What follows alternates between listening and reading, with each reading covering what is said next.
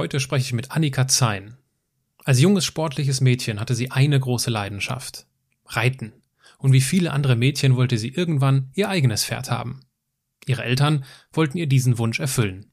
Aber ein Proberitt im Gelände sollte Annikas Leben für immer verändern. Als ihr das Pferd durchging, stürzte sie schwer. Die Wirbelsäule war komplett durchgebrochen und zwei Wirbel zwischen Brustwirbel und Lendenwirbel zertrümmert. Die schockierende Diagnose, sie war querschnittsgelähmt und würde bis an ihr Lebensende im Rollstuhl sitzen. Da war Annika 14 Jahre alt. Um in der pubertären Blütezeit nicht den Kopf hängen zu lassen, klammerte sie sich an dem fest, was sie am besten konnte. Sport treiben. Als ihr ein Basketball in die Hände fiel, begann sie eine neue Lebenslinie zu zeichnen. Heute ist Annika Zein Deutschlands erfolgreichste Rollstuhlbasketballerin. Als Rekordnationalspielerin hat sie gewonnen, was es zu gewinnen gibt. Von der deutschen Meisterschaft bis zur Goldmedaille bei den Paralympischen Spielen 2012 in London. Wie wir mit Schicksalsschlägen umgehen können, wie es sich anfühlt, mit dem Rollstuhl durch die Stadt zu fahren und was wir über den Umgang mit Menschen mit Behinderung lernen können, erfährst du durch mein Gespräch mit Andersmacherin Annika Zein. Vielen Dank fürs Zuhören und herzlich willkommen zu meinem Podcast.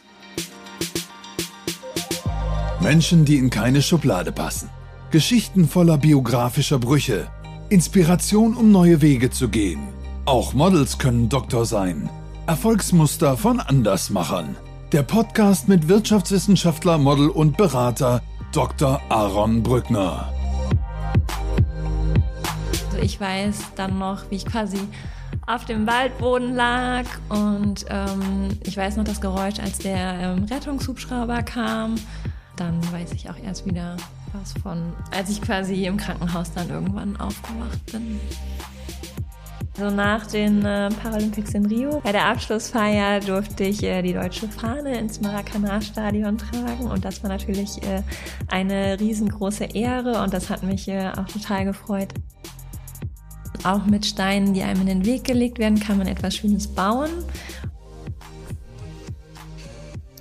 Annika, es ist mir eine große Freude, hier zu sein bei dir. Wenn mich Leute fragen oder wenn ich mit Leuten über Pferde spreche, muss ich immer zugeben, dass ich Angst vor Pferden habe. Und dann erzähle ich immer die Geschichte, dass früher in meiner Schule ein Mädchen war, die vom Pferd gefallen ist sodass in der ganzen Schule diese, ne, diese Bordsteine und Rampen angelegt wurden. Und dann ist das Mädchen halt nach dem Unfall immer mit dem Rollstuhl durch die Schule gefahren. Und das hat mich so geprägt, dass ich bis heute sage, ich habe Angst vor Pferden. Jetzt sitze ich genau vor diesem Mädchen, früher aus, mein, aus, aus meiner Schule, Annika. Deswegen freue ich mich sehr, dass wir die Zeit finden und dass du dir die Zeit nimmst, dieses Gespräch zu führen. Dankeschön. Ja, ich freue mich auch sehr, dass wir das Gespräch führen. Aber ich finde es äh, ja sehr schade, wenn äh, Leute aufgrund meines Unfalls äh, dann irgendwie Angst vor Pferden haben, weil, ähm, also ich meine, das äh, Reiten war halt früher meine große Leidenschaft. Und ähm, ich liebe Pferde immer noch. Und ich denke halt einfach, ja, es kann überall was passieren. Man kann jetzt auch ins Auto steigen und dann einen Unfall haben. Ähm, und ähm, ja, ich finde, ich hatte halt einfach ein bisschen Pech. Aber als Reiter fällt man öfters mal vom Pferd und meistens passiert halt nicht viel. Das war halt einfach, ja, wie gesagt, Pech, dass ähm, bei mir das dann halt ein bisschen schlimmer geendet ist. Dann lass uns das doch als Zielsetzung nehmen. Vielleicht schaffst du es ja in der nächsten Stunde, mir die Angst vor Pferden zu nehmen. das würde mich freuen. ich würde das Gespräch gern mit äh, einem kurzen Steckbrief beginnen. Dein Name? Mein Name ist Annika Zein. Dein Alter? Ich bin 33 Jahre alt. Deine Heimat? Ich äh, komme aus Hennef und wohne jetzt auch wieder in Hennef. Deine Geschwister? Ich habe äh, zwei Brüder, einen älteren, den Christian, und einen jüngeren, den Michael. Dein Vorbild? Also ich kann gar nicht sagen, dass ich ein besonderes Vorbild habe. Es gibt immer wieder Leute, die mich so beeindrucken, ähm, aber das sind dann halt so situationsabhängige Dinge, einfach die mich beeindrucken. Aber es gibt jetzt nicht äh, eine Person, von der ich sagen würde, das ist jetzt mein großes Vorbild. Also fällt dir aber spontan jemand ein, wo du sagst, ah, der hat mir noch mal in einer Situation mich irgendwie motiviert oder so? Also ich meine, äh, ich bin total begeistert von meinen Eltern. Also die haben mir auch unheimlich geholfen damals, als ich den Unfall hatte. Also denen habe ich unheimlich viel zu verdanken. Ähm, ja, und ansonsten ähm, so eine Situation so vom Sportlichen her, die ich sehr, sehr beeindruckend fand, das war äh, die Gesa Krause ähm, 2017 bei der WM. Da ähm, ist sie ähm, unverschuldet gestürzt und äh, hat sich da verletzt, aber ist dann das Rennen zu Ende gelaufen und hat dann direkt im Anschluss ein unheimlich reflektiertes Interview gegeben, was so toll war und wo sie irgendwie keinem anderen die Schuld zugewiesen hat, wo sie einfach total sportlich war und äh, das fand ich sehr beeindruckend. Hat sie nicht dieses Jahr bei der WM irgendwas gewonnen? Genau, also dieses Jahr war ja Europameisterschaft in Berlin so, und da ja. hat sie Gold gewonnen und das ah, habe ich ihr so sehr gegönnt, weil ich einfach äh, ja das so schade für sie fand bei der WM im Jahr davor. Das war einfach ja auch unverschuldet und ich denke, da hätte sie äh, locker eine Medaille gewinnen können, weil sie einfach richtig gut auch drauf war und man hat ja auch gesehen, dass sie dann trotz Verletzung halt noch gut ins Ziel gekommen ist. Also ohne die Verletzung wäre das da für sie super gelaufen und insofern ähm, ja hat mich das wirklich riesig gefreut, dass es dann ähm, ja gerade auch bei der Heim-EM dann äh, hm. Gold geworden ist. Angenommen, du bist abends an einer Hotelbar, was würdest du trinken? naja, als Sportlerin äh, trinke ich halt meistens äh, alkoholfreie Sachen. Ähm, ja, insofern sind das dann eher so Wasser, Apfelschorle, ähm, so die langweiligen Sachen, würde ich sagen. Ähm, ja dann würde ich mich mit einem langweiligen Getränk äh, zu dir gesellen und vielleicht kommen wir ins Gespräch. Und nach einer Weile, äh, angenommen, wir würden uns jetzt nicht kennen, würde ich sagen, Mensch, Annika, scheint eine richtig gute Frau zu sein. Was machst du eigentlich so beruflich? ja, also ähm, beruflich äh, arbeite ich beim Internationalen Paralympischen Komitee, also im Sportbereich und äh, ich bin da in der Marketingabteilung und äh, bin Brandmanager für unsere ähm, Sportarten, die wir quasi vom ähm, IPC betreuen. Gab es da, wenn du jetzt so auf das Jahr 2018 zurückblickst, ein berufliches Highlight? Ähm, also für mich die Highlights dieses Jahr waren auf jeden Fall ähm, die Schwimmen-Europameisterschaft in Dublin und die Leichtathletik-Europameisterschaft in Berlin. Da habe ich äh, in beide Events sehr viel Arbeit äh, reingesteckt, ähm, zusammen mit den Organisationskomitees, dass halt ähm, quasi das Branding im Stadion stimmt, dass halt ähm, die Werbematerialien für das Event äh, stimmen und äh, genau, also war viel Arbeit und hat sich aber gut ausgezahlt. In Berlin hast du ja auch sportliche Ambitionen, ne? Genau. Die nicht so aufgegangen sind, wie erhofft. Ja, genau. Also das war dieses Jahr so das äh, ja wirklich schwierigste Jahr in meiner Sportkarriere vom Sportlichen her, einfach weil ich äh, ja schon Anfang des Jahres äh, mich verletzt habe, beziehungsweise ich bin super gut durch den Winter gekommen. Ähm, Im Januar, Februar war ich super gut drauf, so gut wie noch nie und ähm, habe mich richtig auf den Saisonstart gefreut und dann habe ich mich direkt äh, ja vor Saisonstart verletzt war quasi in äh, Dubai für einen Wettkampf und äh, musste dann da abbrechen, nach Hause fliegen, MRTs machen, erstmal gucken, was los ist. Und dann gab es quasi ja den Plan, wie es weitergeht, mit erstmal äh, Pause machen und dann wieder aufbauen. Und dann habe ich halt unheimlich gekämpft mit ganz viel Physio und ähm, ja, habe wirklich alles versucht und es war dann eigentlich auch auf einem guten Weg. Und ähm, ja, das, ähm, das Highlight des Jahres wäre dann halt ähm, die ähm, Leichtathletik-Europameisterschaft in Berlin gewesen. Drei Wochen vorher hatte ich noch so meinen letzten Testwettkampf und ähm, der lief auch richtig gut. Da bin ich noch deutschen Rekord über 5000 Meter gefahren. Und ähm, ja, dann danach, die Woche drauf, habe ich schon wieder gemerkt, dass halt so von der Verletzung her ein Rückschlag kam und bin dann trotzdem zur EM gefahren, habe äh, ja da nochmal alles versucht mit den Physios, mit den Ärzten und ähm, ja, es ging dann leider am Ende nicht und dementsprechend musste ich dann die EM abbrechen, was natürlich sehr, sehr bitter war, gerade weil die EM halt im eigenen Land war und auch gerade vor dem Hintergrund, dass quasi ähm, in dem Wettkampf, in dem ich auch ähm, den deutschen Rekord ein paar Wochen vorher gefahren war. Da waren halt viele meiner Konkurrentinnen und dann habe ich quasi da auch äh, Leute geschlagen, die dann am Ende die Medaillen gewonnen haben. Und äh, das war natürlich äh, sehr, sehr bitter für mich. Aber ja, muss man so nehmen, wie es ist. Was hast du denn verletzt? Ähm, ja, die Verletzung ist ein bisschen äh, komplizierter, also nicht so einfach und die Ärzte sind sich da auch nicht so ganz äh, einig, woran es jetzt letztendlich liegt. Also ähm, ich habe halt Probleme mit meinem linken Arm und das kommt halt von der Halswirbelsäule auch. Also ich habe einen Bandscheibenvorfall in der Halswirbelsäule und ähm, ja, aber es ist äh, nicht so ganz einfach. Ja, das klingt kompliziert. Ja, leider. Ich hätte gerne sowas, was man sagt, okay, man macht äh, hier das und das und danach ist es gut. Ähm, aber es ist äh, leider nicht so. Insofern, ähm, ja, bin ich noch weiter am, am Kämpfen und am Probieren mit den Ärzten und Physios und hoffe halt, dass ich dann im nächsten Jahr wieder voll einsteigen kann. Mhm. So gehören scheinbar die dunklen Seiten auch zu der Karriere. Die glänzenden Seiten, die gab es ja zu Genüge ich lese das jetzt mal vor, weil es ist halt, also ich muss, man, sowas muss man sich ja aufschreiben, das kann man sich ja nicht merken. Du bist viermal deutsche Meisterin geworden, bist viermal deutsche Pokalsiegerin gewesen, zweimal Champions League-Sieger, zweimal die College-Meisterschaft in den USA geholt, fünffache Europameisterin, Vize-Weltmeisterin 2010, WM-Dritte 2006, Goldmedaille bei den Paralympics 2012, Silbermedaille bei den Paralympics 2008 und 2016. Du hast 382 Spiele für die deutsche Nationalmannschaft absolviert und zu guter Letzt auch noch das silberne Lorbeerblatt erhalten im Jahr 2012. Was geht dir durch den Kopf, wenn ich das so vorlese?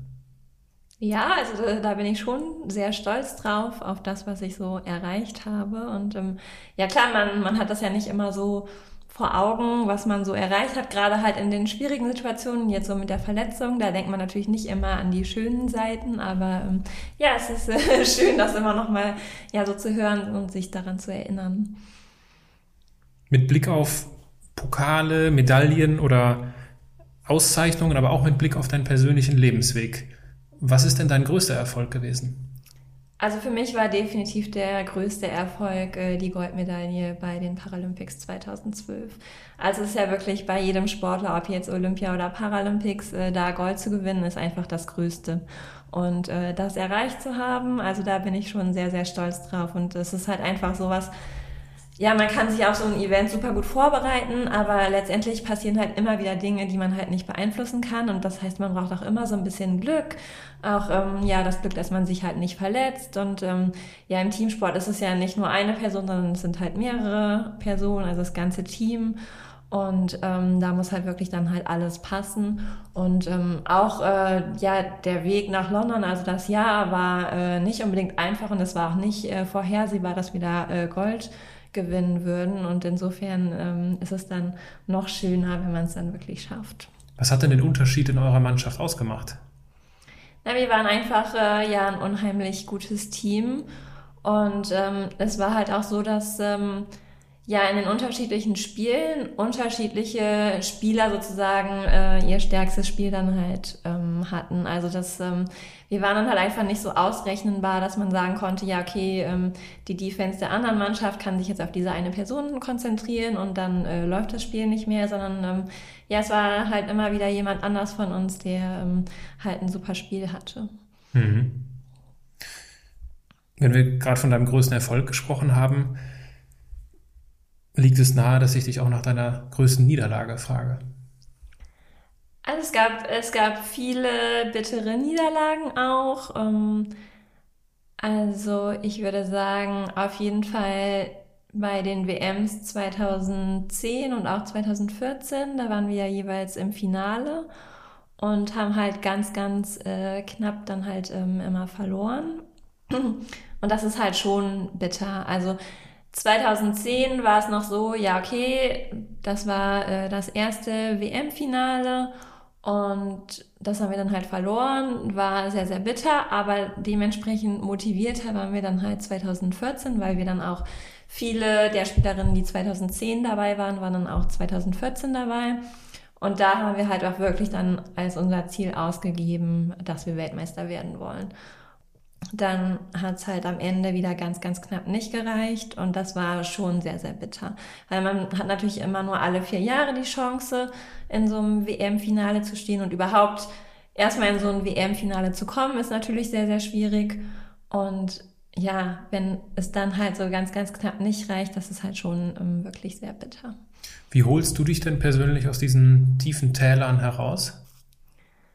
Also ich meine, da gibt es natürlich äh, kein Standardrezept, auch für mich nicht, aber ähm, es ist natürlich immer wichtig, dann äh, ja auch die Leute um einen herum zu haben, die man gerne hat und die einen so ein bisschen auch wieder aufbauen können. Aber ich meine, letztendlich muss man das schon auch mit sich selber ausmachen und äh, ja, muss dann halt einfach nach vorne gucken und äh, sich wieder die nächsten Ziele setzen, weil es ja nichts bringt, dann ja daran zu hadern, was halt nicht geklappt hat, sondern man muss halt immer nach vorne gucken und äh, gucken, ja, was man ändern kann, damit es halt dann vielleicht bei der nächsten Möglichkeit besser läuft.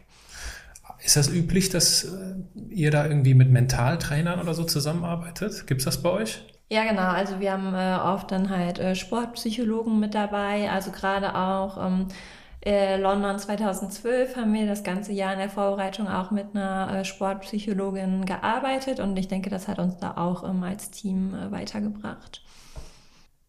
Du bist mit 14 Jahren vom Pferd gefallen, das ist der Unfall, mhm. von dem du eben auch schon gesprochen hast und seitdem bist du querschnittsgelähmt. Gibt es heute noch so Momente, wo du damit haderst? Also ich würde nicht sagen, dass ich damit hader, aber es gibt schon Momente, wo ich denke, oh ey, das, es wäre so viel leichter, wenn ich jetzt, was ich mal eben hier die Treppen hochlaufen könnte oder äh, ja, es gibt es gibt schon immer wieder Momente, äh, wo man denkt, ja, wäre schon schön, äh, wenn es nicht so wäre, aber auf der anderen Seite ist es einfach so, dass ich durch den Unfall auch so viel gelernt habe und so viel erlebt habe, was ich quasi ohne den Unfall nicht erlebt hätte. Und insofern, also ich bin super zufrieden, wie mein Leben ist und äh, ich möchte es nicht anders haben. Auch wenn das ein sehr großes Wort ist, ich weiß, aber kannst du sowas wie Dankbarkeit empfinden, auch für den Unfall? Ja, hm. Oder ist das also, zu groß? Auf der einen Seite ja, klar, weil ich halt weiß, ich hätte viele Dinge halt nicht erlebt ohne den Unfall, aber auf der anderen Seite ja, weiß ich natürlich nicht, wie mein Leben sonst ausgesehen hätte. Ich denke, mein Leben wäre auch so toll geworden. Also insofern, ähm, ja, es ist, es ist passiert und es ist so und äh, das gehört dann einfach zu meinem Leben dazu. Aber ich würde jetzt nicht unbedingt sagen, dass ich dankbar für den Unfall bin. Also ich meine, das war natürlich auch äh, gerade am Anfang sehr, sehr schwierig und auch gerade, ja, für meine Familie war es, denke ich, oder nicht denke ich, ich weiß, dass es für meine Familie natürlich sehr, sehr schwierig war. Und ähm, natürlich hätte ich denen das gerne erspart. Lass uns darüber sprechen, lass uns über den, den Unfall reden. Wie ist das passiert? Ähm, also das war quasi ein Pferd, was wir eventuell kaufen wollten. Und ähm, das habe ich halt erst auf so einem ähm, Reitplatz ausprobiert und das äh, ja war auch ganz okay. Und die Besitzerin hatte halt zwei Pferde und dann hat sie halt am Ende gesagt, ja, lass uns mal eine Runde ins Gelände gehen. Und dann ist sie halt auf ihr anderes Pferd und dann sind im Gelände ähm, beide Pferde durchgegangen. Und also ich habe dann vom Unfall selber habe ich auch keine Erinnerung mehr. Also da habe ich quasi so ein Blackout und ähm, ja, wir sind halt beide von den Pferden runtergefallen und die Pferde sind dann halt zurück zum Stall gelaufen und da waren halt meine Eltern und auch äh, die Eltern von der Besitzerin. Und ähm, ja, genau, also ich weiß dann noch, wie ich quasi auf dem Waldboden lag und ähm, ich weiß noch das Geräusch, als der ähm, Rettungshubschrauber kam.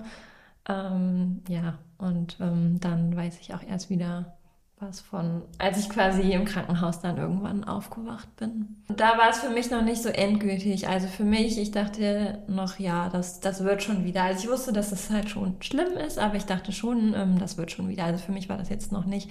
Also ich hatte in meinem Kopf noch nicht irgendwie so Querschnitt oder Rollstuhl, ähm, sondern das war für mich noch nicht so endgültig halt. Und was war der Moment, wo das dann endgültig wurde? Also ich würde noch nicht mal sagen, dass es ein Moment war, sondern das war eher so ein Prozess für mich, mm, weil ich halt ja erst ähm, eine Zeit lang ähm, im Krankenhaus auf der Intensivstation war und dann bin ich halt in die Reha gekommen. Und zu dem Zeitpunkt dachte ich immer noch so ein bisschen, dass ja Reha, so wie man das aus dem Fernsehen kennt, da geht man hin und danach kann man wieder laufen. Also das für mich war das alles noch nicht so endgültig. Und das war halt eher so ein Prozess, ähm, der dann irgendwie so stattgefunden hat, dass ich das halt so realisieren musste, dass äh, das wirklich so endgültig ist. Was sind das für Zeitabstände? Also wie lange lagst du im Krankenhaus? Äh, ich war ungefähr drei Wochen im Krankenhaus und wurde da halt mehrmals operiert. Und dann äh, bin ich in die Reha gekommen und da wurde halt erst gesagt, ich müsste da so fünf bis sechs Monate bleiben. Und letztendlich war ich da nur sechs Wochen da. und das hast du wie geschafft? ja, ich denke einfach, da ich schon immer total sportlich war, das ist mir halt zugute gekommen und dadurch, dass ich halt auch relativ leicht war, dadurch ist halt einfacher dann halt so mit den Armen dann halt einfach so seinen Körper sozusagen zu bewegen und ähm, ja, das Rollstuhlfahren und so, das habe ich halt auch schnell gelernt. Ich bin halt vor dem Unfall auch viel Einrad gefahren, hatte halt daher schon gutes Gleichgewicht und so. Also insofern, ja, das äh, ging halt alles relativ schnell und ich hatte halt auch den Ehrgeiz, dass ich ähm, ja in der Schule wieder in meine gleiche Klasse gehen wollte und ähm, ich wollte halt einfach so schnell wie möglich nach Hause, weil ähm, in der Reha waren halt leider gar keine Leute in meinem Alter und da waren halt viele, ja, ältere Leute einfach, die halt irgendwie so, ja, nicht so einen positiven ähm, Ausblick aufs Leben hatten. Und das hat mich halt total gestört. Und äh, deshalb wollte ich einfach ja so schnell wie möglich äh, so in mein altes Leben zurück, in die Schule gehen. Und ähm, genau, das hat dann auch gut geklappt. Aber woher kommt denn der positive Ausblick in deinem Leben? Woher, wie erklärst also, du das, dass du das in dir hattest, scheinbar? Also ich äh, würde sagen, ein ganz, ganz großer Teil geht da an meine Familie, weil die einfach äh, ja alles in Bewegung gesetzt haben und ähm, also schon wenige Tage nach meinem Unfall ähm, haben die halt Pläne vom Architekten gehabt, wie wir quasi unser Haus umbauen können, damit äh, ich da halt klarkomme und so. Also die haben halt wirklich, wirklich alles in Angriff genommen und haben das halt irgendwie versucht, dass es halt für mich ja so gut wie möglich alles äh, gehen wird. Und ähm, es war auch direkt dann halt der Kontakt zur Schule da.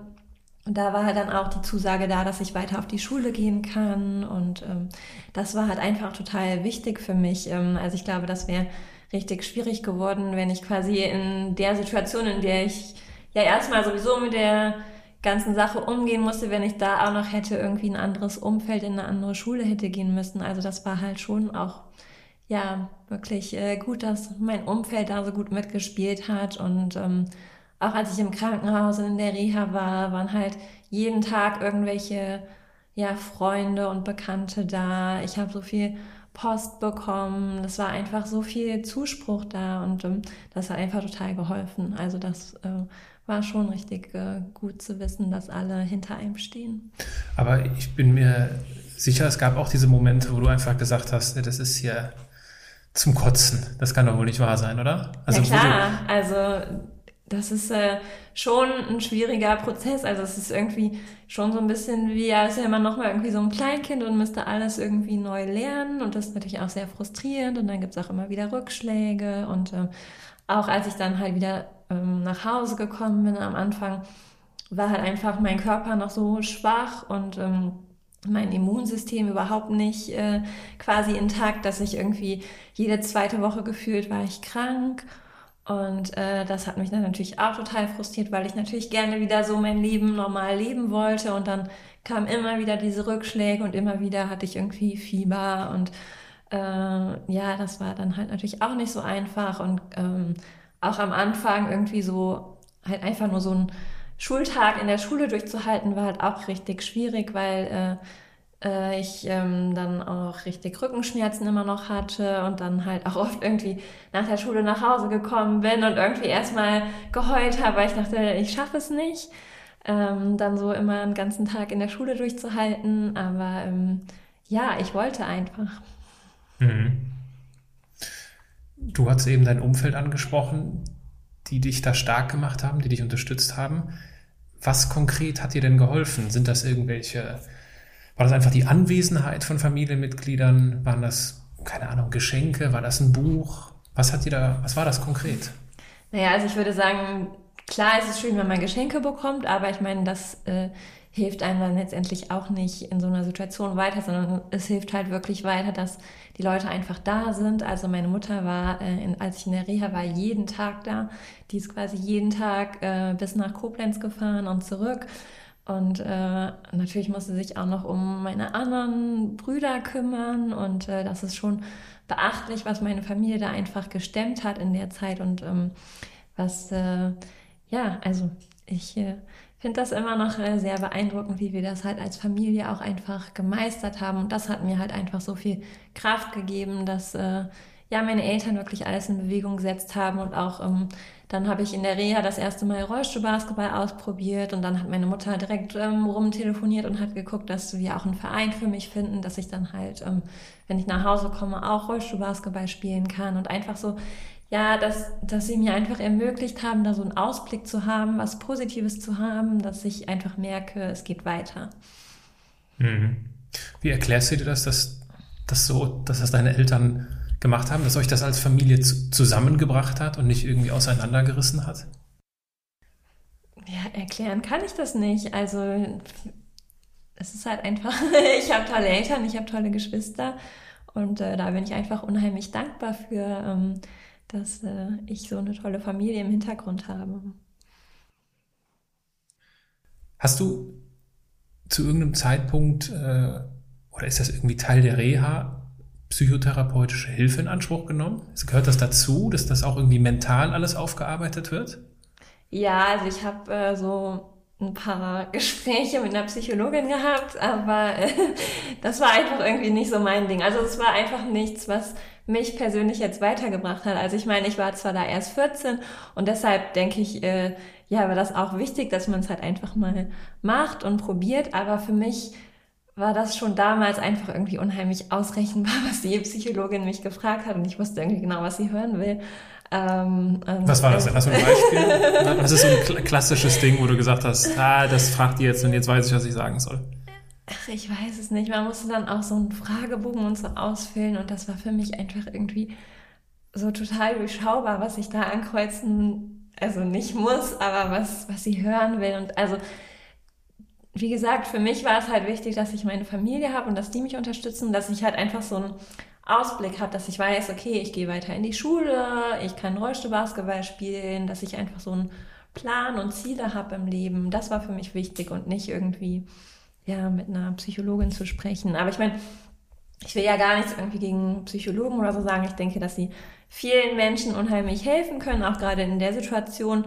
Aber für mich war es halt einfach nicht so das, was mich weitergebracht hat.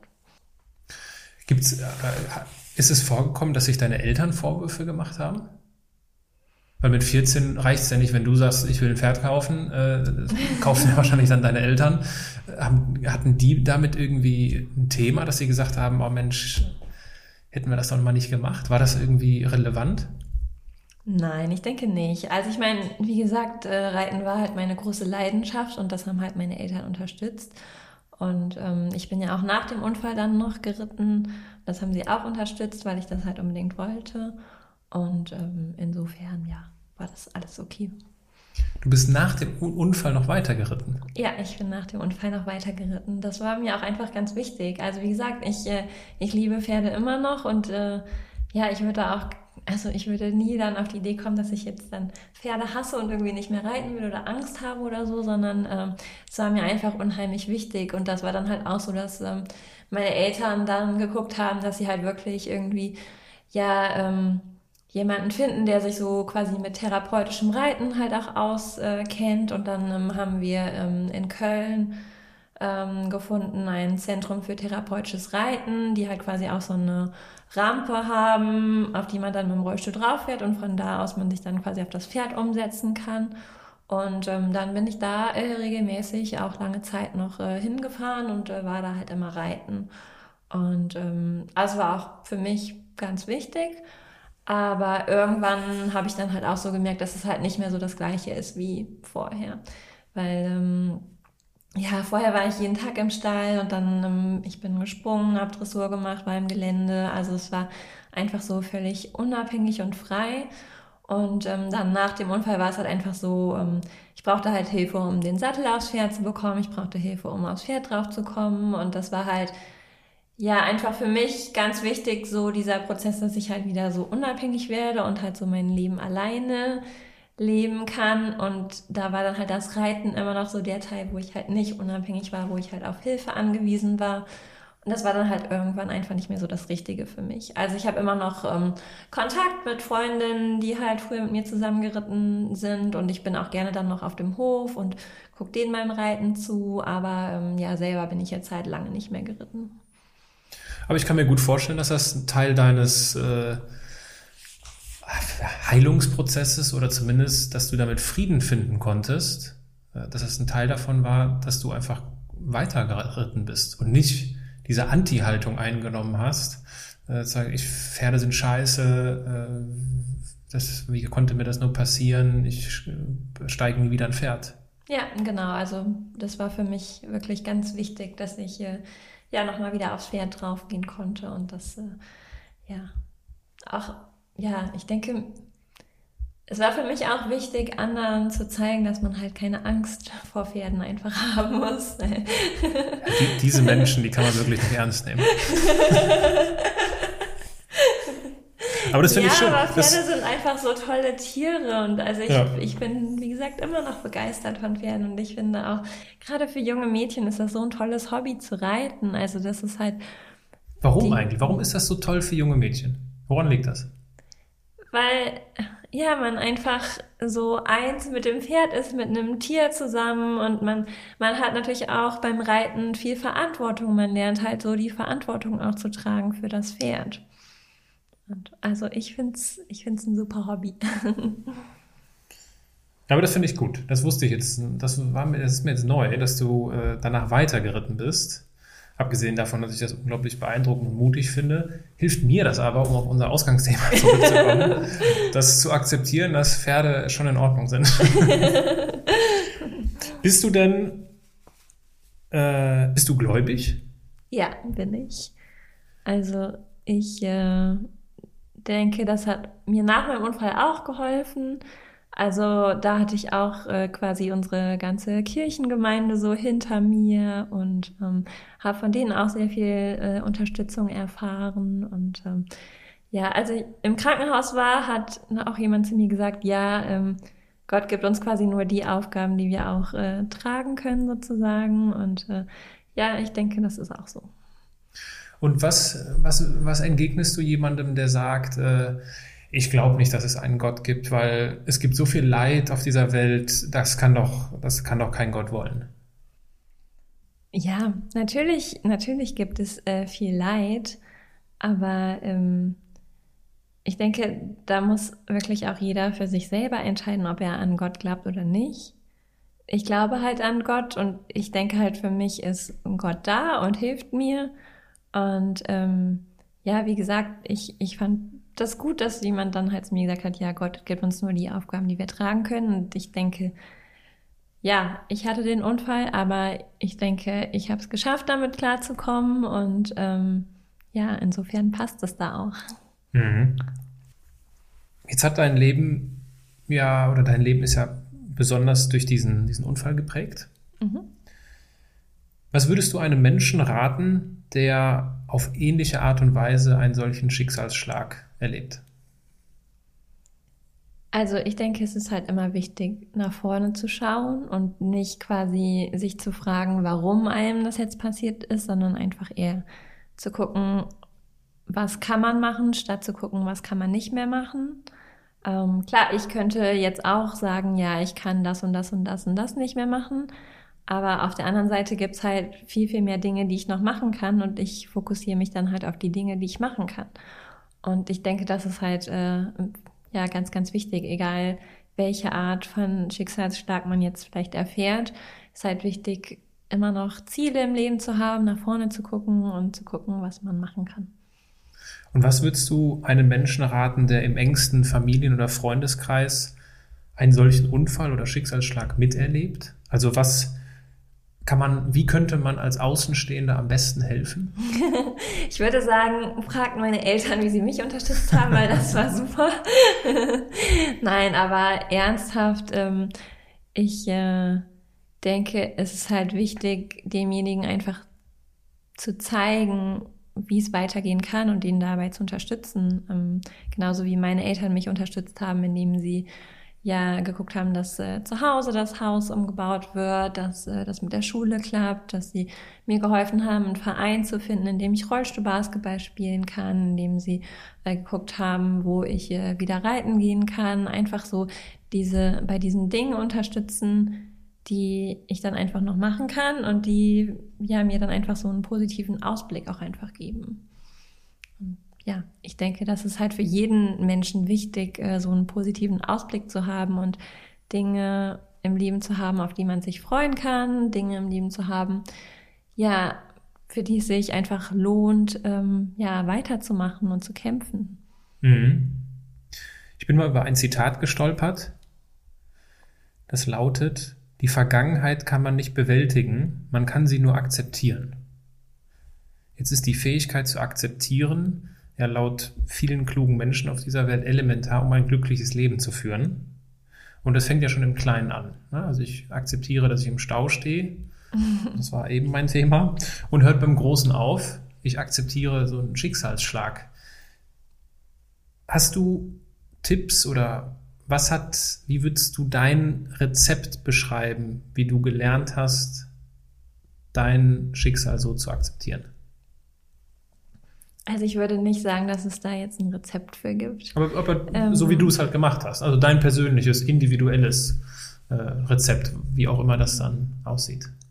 Also ich meine, es war natürlich äh, schon ein Prozess, das wirklich zu akzeptieren, dass es so ist. Und äh, am Anfang, ja, hat man vielleicht auch noch irgendwie die Hoffnung, dass man dann doch irgendwie wieder laufen kann, dass es vielleicht doch wieder wird. Und irgendwann, ja, war dann halt einfach der Punkt, wo, ja, wo ich dann halt einfach das dann halt akzeptiert habe und ähm, aber ein Rezept würde ich jetzt da irgendwie nicht äh, für, für geben können. Ähm, also ja, schwierig. aber ich, also ich würde auch nicht sagen, dass äh, durch den Unfall das jetzt für mich einfacher ist, dann auch andere Dinge zu akzeptieren. Also jetzt zum Beispiel in diesem Jahr in dem ich ja mit meiner Verletzung gekämpft habe, das war halt schon für mich auch schwierig zu akzeptieren, dass diese Verletzung halt einfach da ist. Also ähm, ja. Aber warum ich, ist das so? Da müsstest, also das müsste doch eigentlich dann, das ist ja unverhältnismäßig, genau, das nicht Vergleich, zu akzeptieren. Im ne? Vergleich ist es halt eine ganz kleine genau. Sache genau. im Gegensatz zu diesem Unfall. Aber es war trotzdem für mich halt schwierig, das in diesem Jahr jetzt einfach zu akzeptieren. Ähm, ja, ich kann gar nicht genau sagen, warum. Das finde ich hochinteressant. ich meine, ich kann mir natürlich vorstellen, dass dieser, das ist ja auch das, was du sagst, das Akzeptieren früher mit dem, mit dem Unfall, das ist ja ein längerer Prozess gewesen. Natürlich gibt es jetzt nicht so die drei Schrauben, woran man dreht und sagt, ah, jetzt ist alles super toll. Und ich glaube, in diesem, ich glaube, es ist ein längerer Prozess als ein paar Monate und ich glaube, dein Verletzungsprozess ist vielleicht auch noch kürzer. Ich weiß es nicht. Ja, und der Unterschied ist halt auch einfach so, dass äh, quasi der Unfall damals war dann halt einfach, ja, da gab es dann halt so einen klaren, ja, Einschnitt und klaren Weg und es war halt, ja, es gab viele Leute, die quasi schon diesen gleichen Weg gegangen sind. Und jetzt mit meiner Verletzung, weil halt einfach so viel unklar war und sich auch die Ärzte einfach unheimlich uneinig waren, war das halt schwierig für mich so anzunehmen, weil es halt nicht so einen klaren Weg für mich gab. Also ich habe halt immer gerne ja so klare Ziele und einen klaren Weg.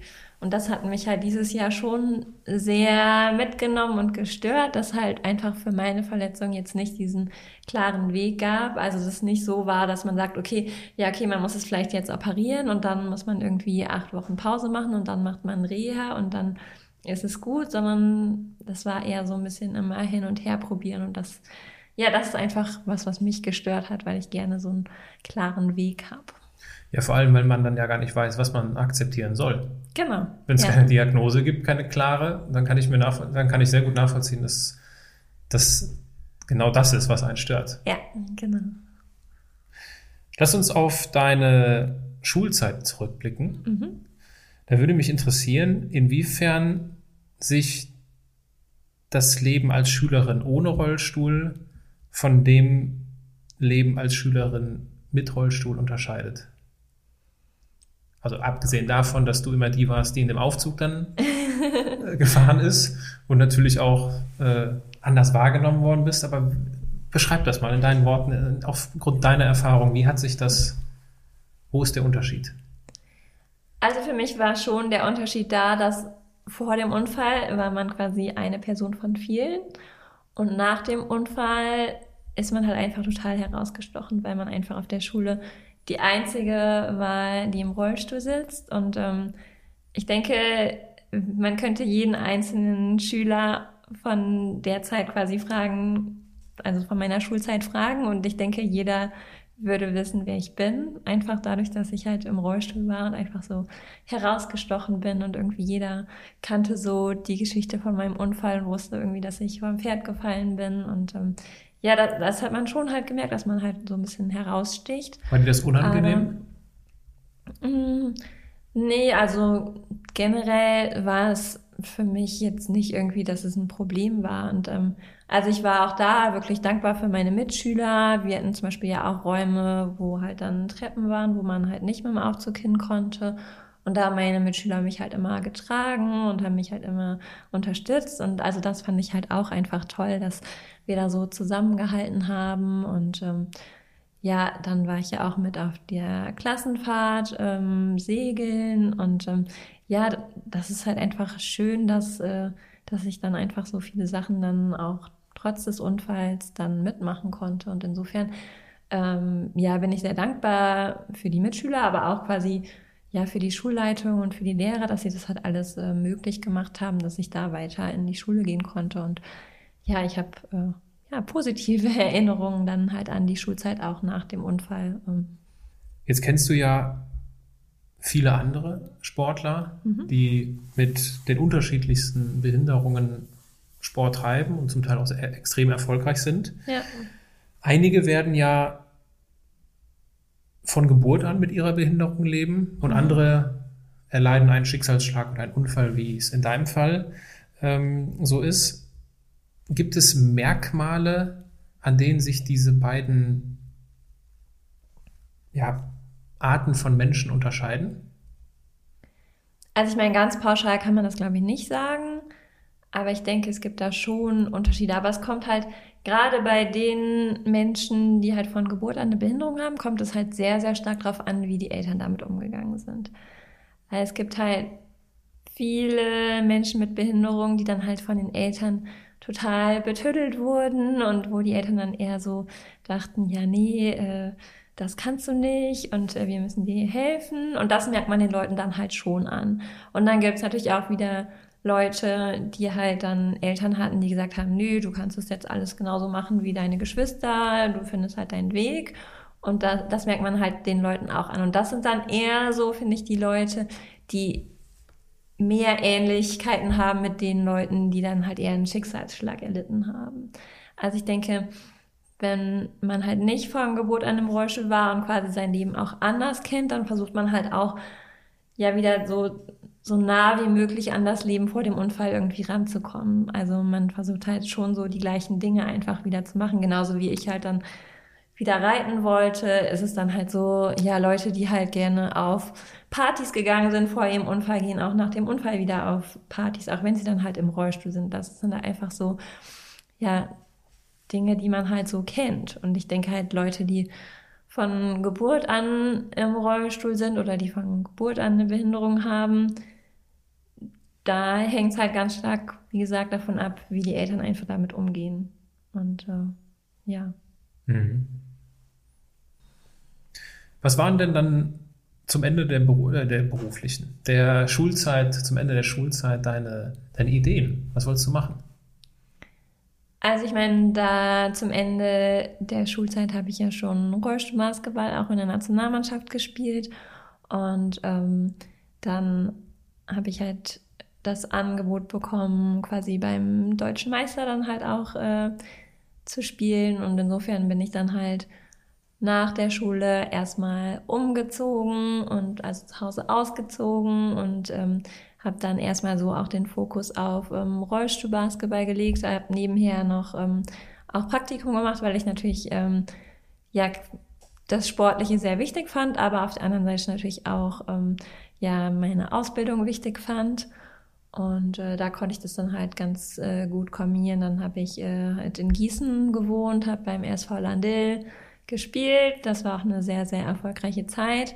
Erstmal ähm, Praktikum dann nebenher in einer Werbeagentur gemacht, weil ich gerne so ja in Richtung äh, Design, Marketing gehen wollte. Und ähm, dann habe ich ähm, eine Ausbildung als äh, Mediengestalterin ähm, gemacht erstmal. Ähm, ich hätte auch gerne direkt studiert, aber das ließ sich äh, so vom, von den Orten her nicht so gut ähm, kombinieren äh, mit dem Rollstuhlbasketball. Und da ich gerne halt schon eine Zeit lang beim RSV Landil spielen wollte, ähm, passt das dann ganz gut mit der Ausbildung erstmal. Und dann habe ich halt äh, nach der Ausbildung ähm, dann in den USA studiert. Ist das, wie lukrativ ist das, da Nationalspielerin zu sein? Also oder, man, deutsche Meisterin zu werden, Pokalsiegerin, Champions League-Siegerin. Man wird nicht reich mit dem Sport. Also das ist ja in Deutschland leider so. Also ich meine, es gibt ja nur wenige neben den Fußballern, die quasi ja. mit dem Sport wirklich Geld machen können. Und ähm, Klar hat man da Unterstützung und klar macht man auch äh, Geld, indem man bei den Bundesliga-Teams äh, spielt, aber man wird definitiv nicht reich davon. Aber kann man davon und, leben? Ja, also man, man kann schon, wenn man es drauf anlegt, davon leben, aber für mich war es halt schon immer wichtig, auch noch nebenher ähm, was anderes äh, zu machen. Also auch quasi mit Blick in die Zukunft. Man spielt ja nicht ewig Rollstuhlbasketball. Mhm. Und ähm, ja, da war auch gerade das Studium in den USA äh, war ja das Beste, was ich machen konnte. Ähm, da hatte ich halt ein Sportstipendium und ähm, ja, konnte da halt ideal trainieren und gleichzeitig studieren. Also besser geht's eigentlich nicht. Das heißt, du warst zwei, drei, vier Jahre drüben? Genau, also ich war vier Jahre lang in den USA. Und, äh, und hast dann dort auch, das waren ja dann, glaube ich, die College-Meisterschaften, ne? die da genau, ja. gewonnen wurden. Wo war das in den USA? In Alabama. Alabama. Im Süden, da war es schön warm. was ist dir so, was ist dir so am positivsten in Erinnerung geblieben, wenn du an diese Zeit zurückdenkst? Am positivsten auf jeden Fall so der Zusammenhalt im Team, weil ähm, wir hatten halt viele Spielerinnen, die quasi von international und overseas quasi kamen.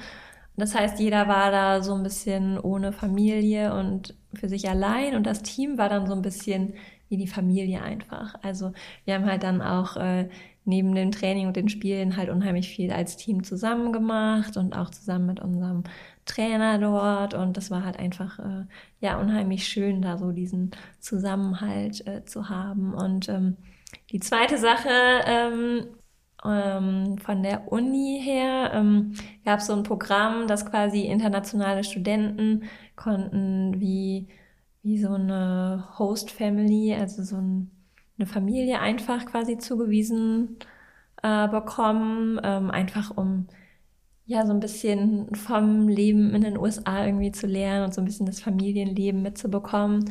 Und da äh, habe ich halt an diesem Programm teilgenommen und ähm, habe da quasi ja eine unheimlich tolle Host-Family zugewiesen bekommen. Mit denen bin ich immer noch sehr eng in Kontakt. Ähm, die waren auch hier schon zu Besuch in Deutschland. Meine Eltern waren auch schon dann, als sie mich in den USA besucht haben, haben dann bei meiner Host-Family da gewohnt. Und ähm, ja, das ist einfach total äh, schön, dass da dieser Kontakt noch so da ist. Und dann bist du danach zurück nach Deutschland, um hier aber den Verein zu wechseln, glaube ich, ne?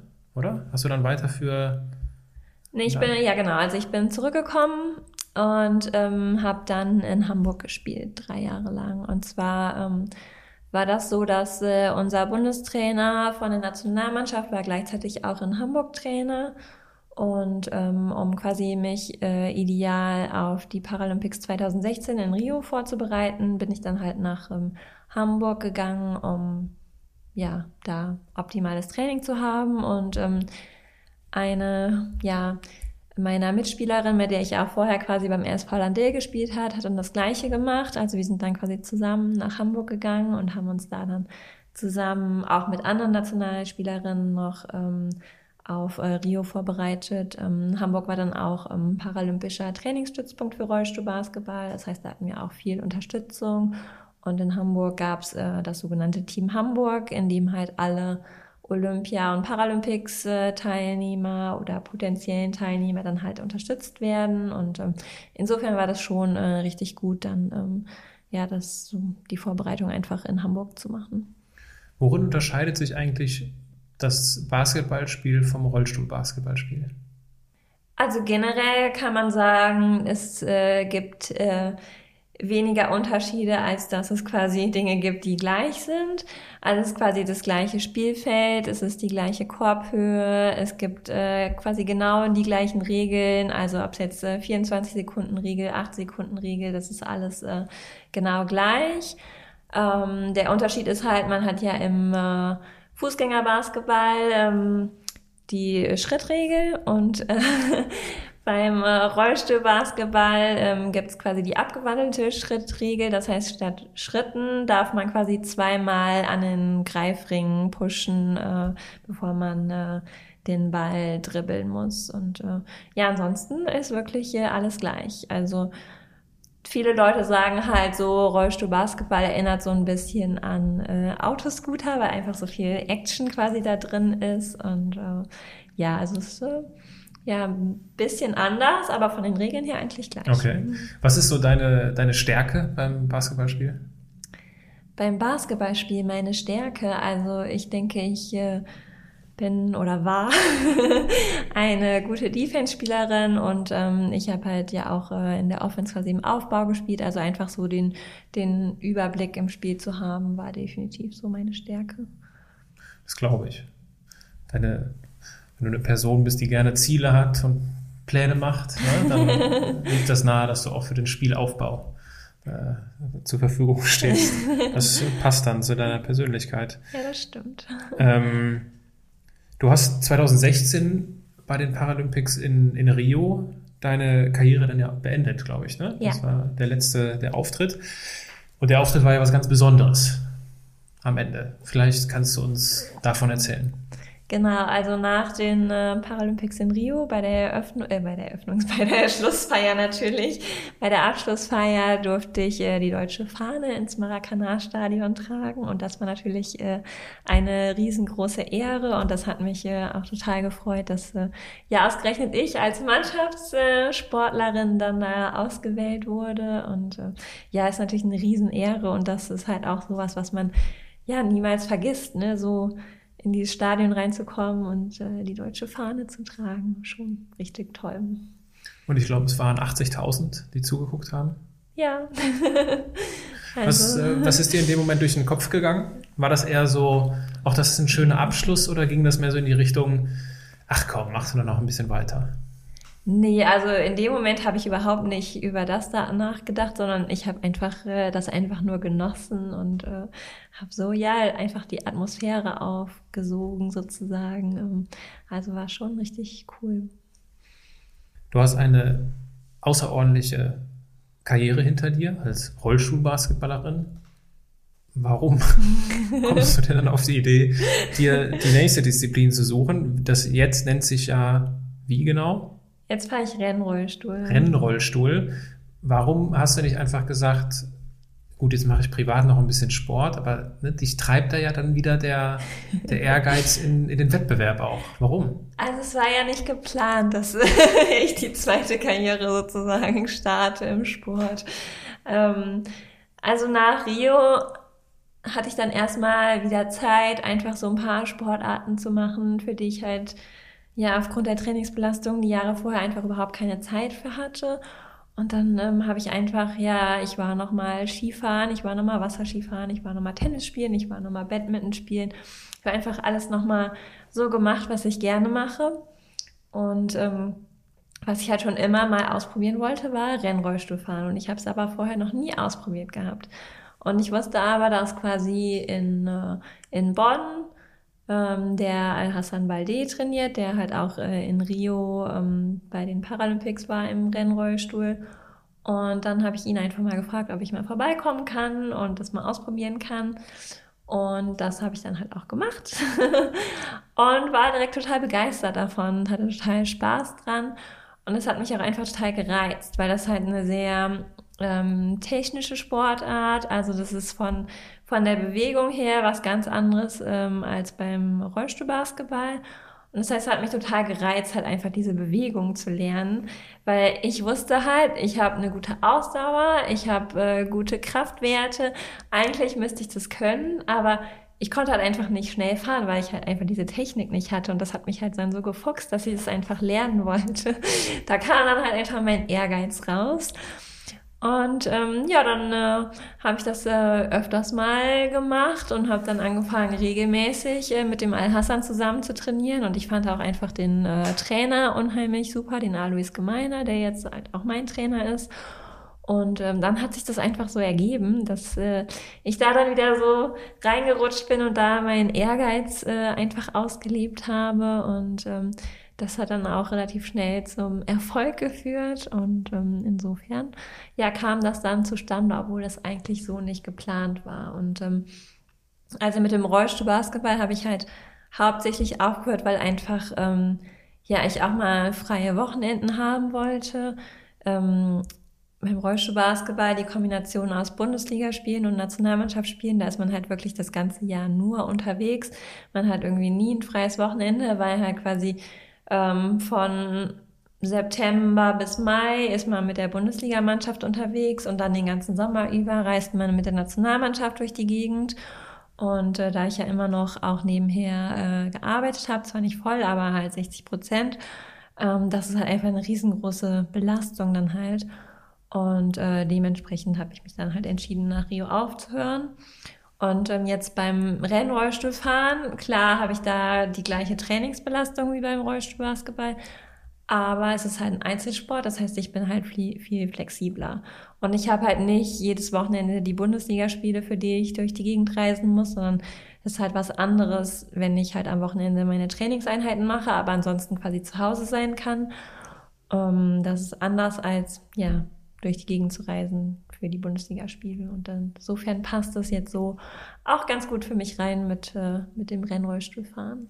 Und wohin soll die Reise gehen, sportlich? Ja, das schauen wir mal. Jetzt muss ich erstmal gucken, dass ich äh, von meiner Verletzung wieder äh, voll zurückkommen kann. Ähm, das ist jetzt so momentan der große Fokus. Ähm, ja, ansonsten ist es äh, super gut gestartet mit dem Rennrollstuhlfahren. Also ich war 2017 dann schon äh, bei der WM dabei, bin da auch schon in die Top 10 gefahren. Also das war ein Riesenerfolg. Ähm, und dann äh, haben es mir gerade die Marathons total angetan. Also letztes Jahr äh, bin ich den Berlin-Marathon gefahren, war da Dritte, was äh, Wahnsinn war. Wie schnell und, fahrt ihr da? Ähm, was ist so die Zeit, die ihr braucht? Also meine Bestzeit ist bei 1,51, also schneller als die Fußgänger laufen sozusagen. Ähm, genau. Und äh, letztes Jahr war ich dann auch noch beim New York Marathon und war da Sechste und das war auch ein riesengroßer Erfolg, ähm, weil ja beim New York Marathon wirklich äh, so die ganze Weltelite am Start ist. Und äh, ja, dementsprechend lief das in eine richtig gute Richtung und dann kam die Verletzung. Also mhm. ähm, ja, jetzt äh, muss ich erstmal schauen, dass äh, ich das in den Griff bekomme und dann äh, kann ich die nächsten Ziele in Angriff nehmen. Okay. Und was hast du so beruflich noch vor? Also ähm, ja, momentan bin ich äh, sehr happy mit meinem Job äh, beim Internationalen Paralympischen Komitee. Da kann ich einfach so ja all meine Stärken quasi mit einbringen, weil zum einen ist es halt international, das heißt, wir sprechen da auch nur Englisch und das kommt mir natürlich zugute, dadurch, dass ich in den USA studiert habe. Und ähm, zum anderen kann ich quasi ja das, was ich im Studium gelernt habe, einbringen und ich kann natürlich auch meine ganzen äh, sportlichen Erfahrungen damit einbringen. Also das ist eigentlich so ja ein idealer Job für mich und ähm, ich arbeite halt ja wie gesagt 60 Prozent, ähm, so dass ich das halt auch gut mit meinem Trainingsalltag ähm, ja übereinander bringen kann. Also äh, ja insofern äh, läuft das äh, da gut für mich und ich bin da momentan so äh, zufrieden. Aber es, aber es ist schon so, dass in erster Linie leitest du so berufliche Dinge immer vom Sportlichen ab, ne? Oder? Verstehe ich das falsch? Also das ist so, der Fokus ist schon der Sport. Also die, die aktive sportliche Betätigung, oder? Und dann schaust du, okay, den, den Sport will ich machen und dann gucke ich, was beruflich reinpasst und alles. Ist das so oder? Das ist halt so die Kombination aus beidem. Also ich meine, okay. ich bin auch äh, natürlich äh, ja beruflich auch ehrgeizig, aber ich weiß natürlich auch, dass äh, ich nicht alles äh, kann und äh, ich meine, das Sportliche ist natürlich auch äh, vom Alter her dann zeitlich begrenzt. Wo ist so die das Grenze? Heißt, ähm, ja, es hängt natürlich auch von Verletzungen ab. Okay. Ähm, aber natürlich kann man das nicht ewig machen. Und äh, wenn man ja dann auch noch Familie haben möchte als Frau, dann äh, ja, ist es natürlich zeitlich äh, eingeschränkt, die Mhm. Zeit, in der man das machen kann. Insofern ist halt momentan, klar ist mir der Beruf wichtig, aber ich gucke halt schon, dass ich dann momentan ja auch wirklich das Sportliche so ausleben kann, wie ich das gerne möchte. Mhm. Eine Sache, die wir eben auch schon, äh, bevor das, bevor die Tonspur lief, äh, besprochen hatten, war, dass es damals zur Schulzeit äh, die Projektwochen gab. Mhm. Und da hat der Herr Tissen, der glaube ich, ja, der war ja dein Klassenlehrer. Nee, war er dein Nee, er Klassenlehrer? war nicht nee, er war nicht dein Klassenlehrer. Klassenlehrer, war später, Genau. mein Klassenlehrer war er später. Ähm, das hat ja, glaube ich, Herr Tissen initiiert gehabt, um eine, ich weiß nicht, wie die, wie die Gruppe hieß, aber das ging um Rollstuhlfahren und es ging darum, dass die Schüler sich eine Woche mit dem Rollstuhl bewegen ne? und merken und nachvollziehen, wie ist das eigentlich, wenn ich im Rollstuhl sitze. Genau, also initiiert war das Projekt tatsächlich von mir. Achso, Äh, genau, und äh, ich wusste aber, dass der Herr Tissen hat halt auch mal in so einem Reha-Zentrum, ich weiß nicht, ob er da Zivildienst gemacht hat oder gearbeitet hat, auf jeden Fall, bevor er Lehrer wurde, hatte er da halt auch mit Rollstuhlfahrern zu tun und deshalb hatte ich ihn quasi angesprochen, ob er quasi bei dem Projekt mitmachen würde und er war dann quasi der verantwortliche Lehrer für das Projekt. Und äh, genau, das war halt einfach das Ziel, ja, einfach so ein bisschen auch die Hemmschwellen zu nehmen und einfach, äh, dass die Schüler auch mal so erfahren können, wie so die Perspektive ist, wenn man einfach mal so, ja, im Rollstuhl durchs Leben fährt. Und ähm, da haben wir zum einen ja so Rollstuhlbasketball und so ein bisschen Sport ausprobiert, aber wir sind zum Beispiel dann auch äh, mit dem Rollstuhl in die Stadt gefahren, sind mit der Bahn gefahren, äh, sind mal irgendwie in den Kaufhäusern die Rolltreppen hoch und runter gefahren mit dem Rollstuhl und haben halt all solche Sachen einfach mal ausprobiert, um einfach mal so, ja, die Perspektive zu bekommen, einfach mal so zu erleben, wie das halt ist, wenn man im Rollstuhl durch die Stadt fährt, weil ähm, es ist halt schon so, dass ähm, jeder einen anguckt. Also wenn man, wenn man jung ist und im Rollstuhl sitzt, dann guckt automatisch jeder. Und also ich nehme das gar nicht mehr so wahr. Und ähm, für mich ist es auch völlig okay, weil ich halt einfach weiß,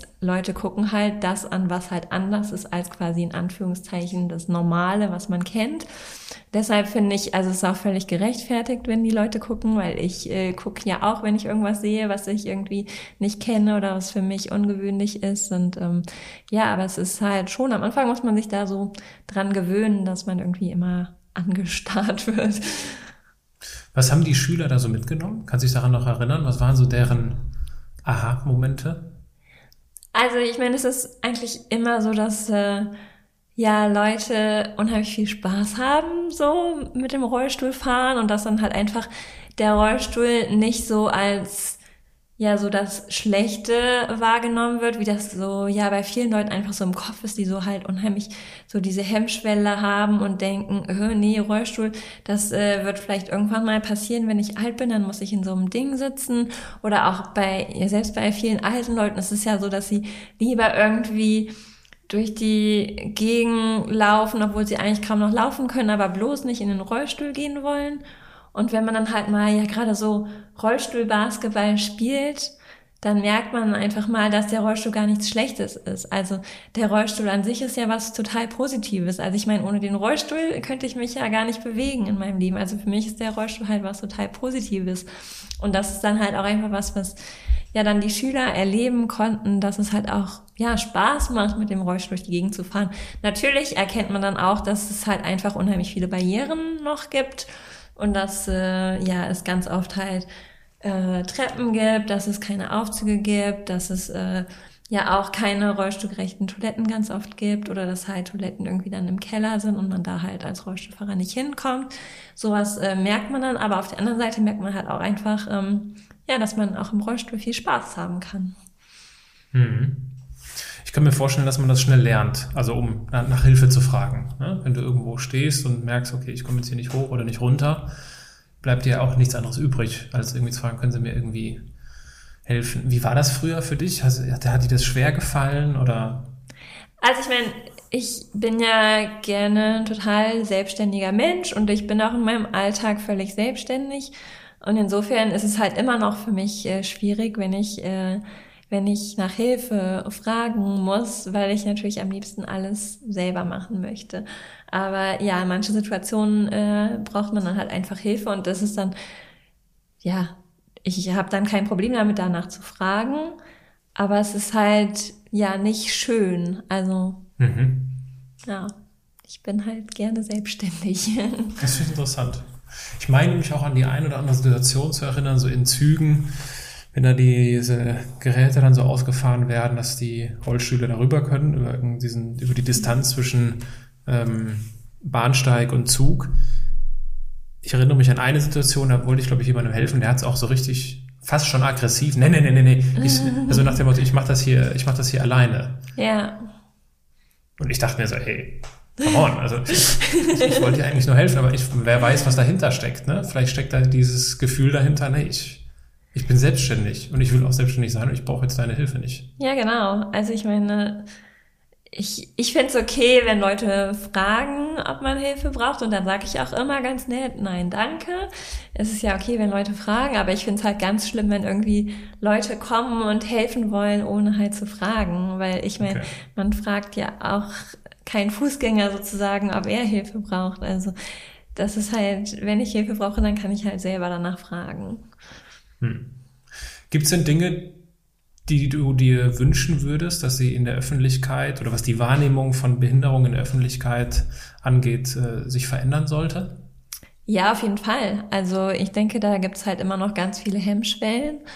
Und ähm, also ich gehe halt auch oft äh, dann in Schulen oder halt sogar auch in Kindergärten und spreche halt einfach mit den Schülern und mit den Kids über, ja, einfach so Menschen mit Behinderung, über Rollstuhlfahrer und äh, nehmen denen einfach dann dadurch auch die Hemmschwellen, ähm, weil Kinder sind ja einfach so, die fragen einfach drauf los und dann erklärt man halt einmal, warum man im Rollstuhl sitzt und dann ist es für die auch ganz normal.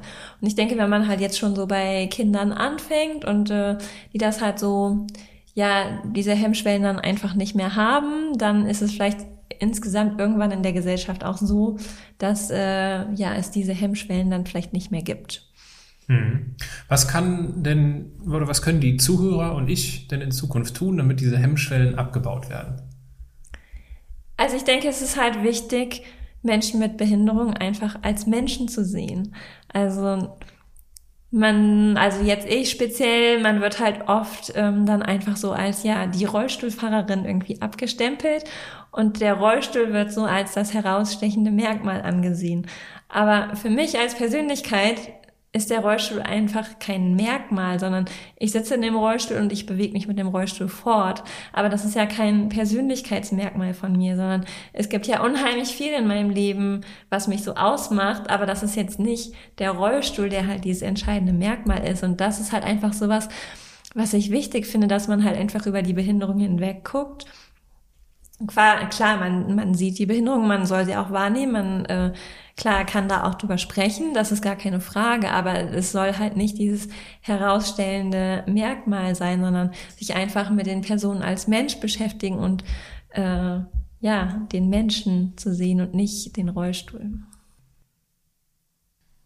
Kommen wir mit Blick auf den Abschluss des Gesprächs zu den zwei Rubriken, die immer ganz am Ende kommen. Das mhm. sind zunächst einmal die Halbsätze.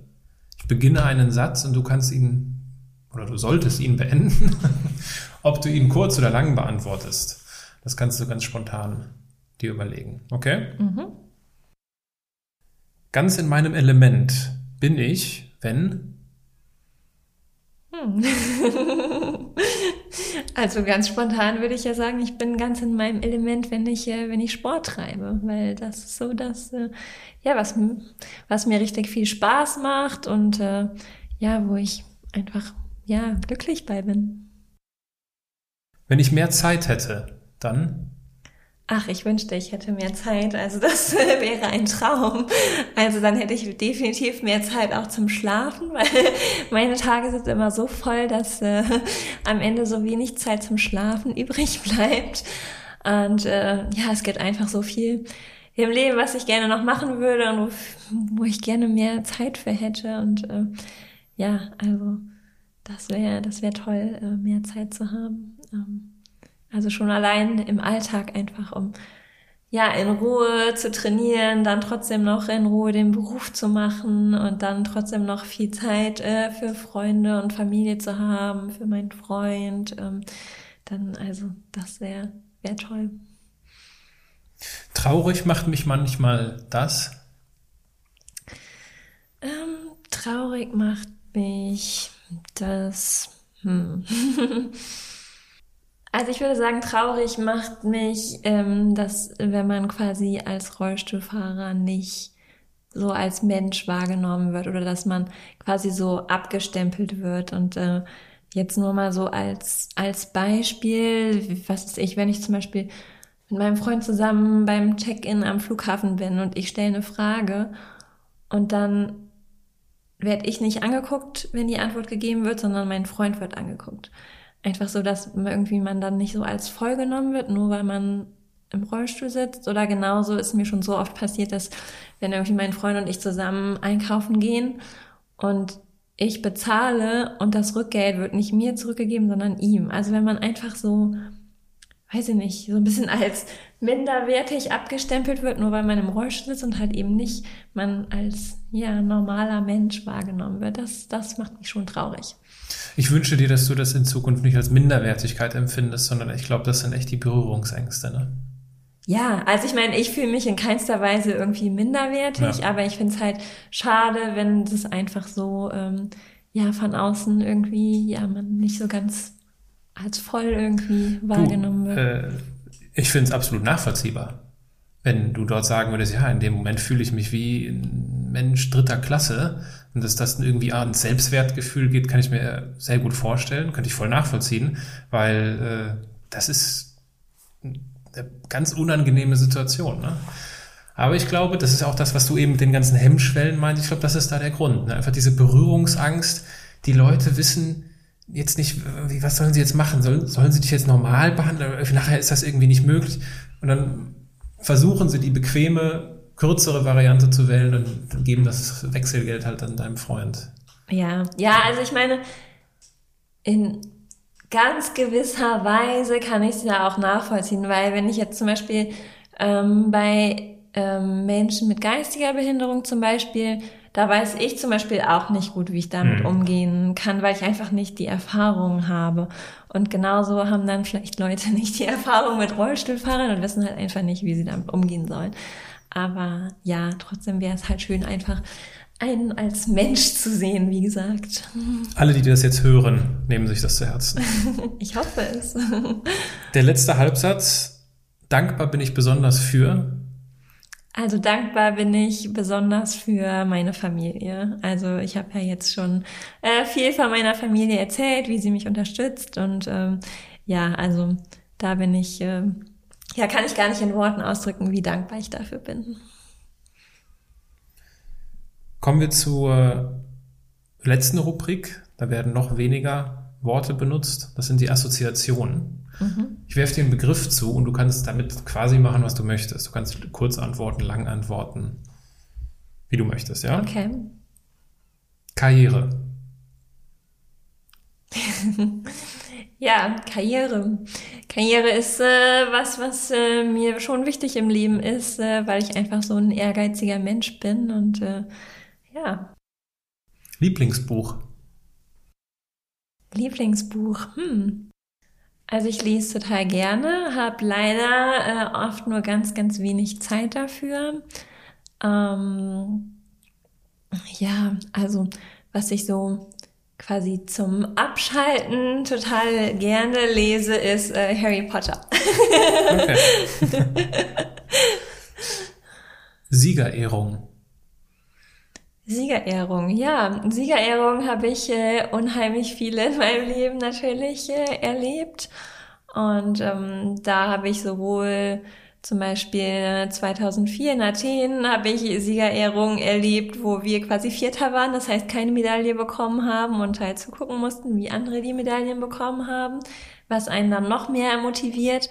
Und dann gibt's natürlich so für mich die herausstechende Siegerehrung, das war halt wirklich ähm, London 2012, die Goldmedaille, wo dann halt die Nationalhymne gespielt wird und das ist halt ja, so ein Moment in meinem Leben, den ich niemals vergessen werde. Einfach so, äh, ja, dieses Gefühl, die Goldmedaille um den Hals zu haben und die Nationalhymne dann zu singen. Und da gibt's auch so tolle Bilder von, wo man wirklich sieht, dass wir quasi richtig aus vollstem Herzen halt äh, die Nationalhymne singen.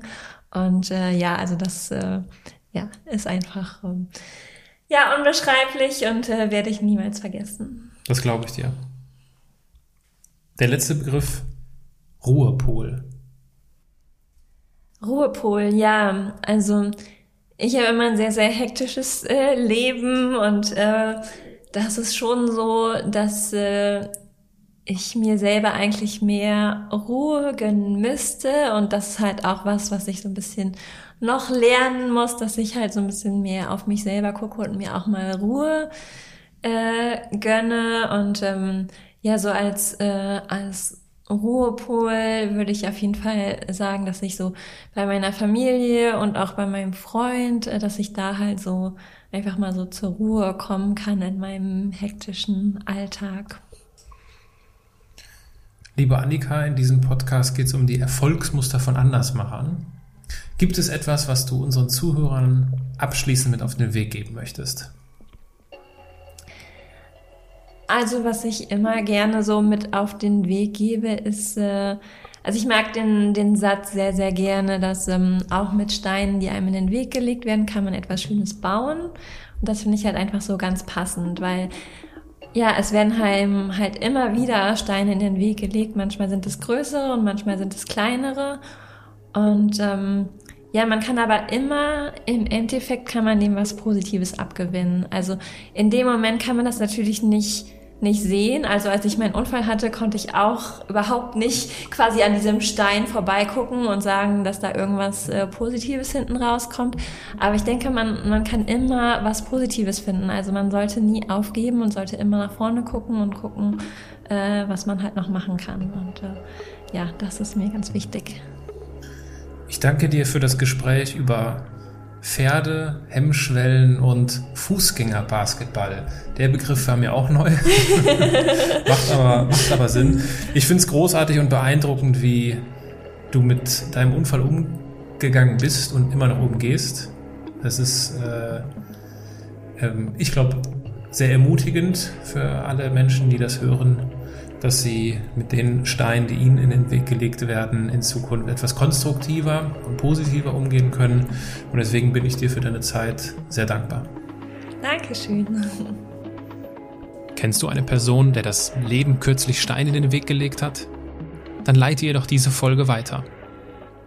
Lass uns abschließend gemeinsam zu Herzen nehmen, was Annika schon in jungem Alter geschafft hat Lass uns nicht auf die Risse in der Straße achten, sondern versuchen, die Landschaft zu genießen. Da es jeden Sonntag einen neuen Andersmacher in meinem Podcast gibt, hören wir uns nächste Woche. In diesem Sinne, dein Aaron.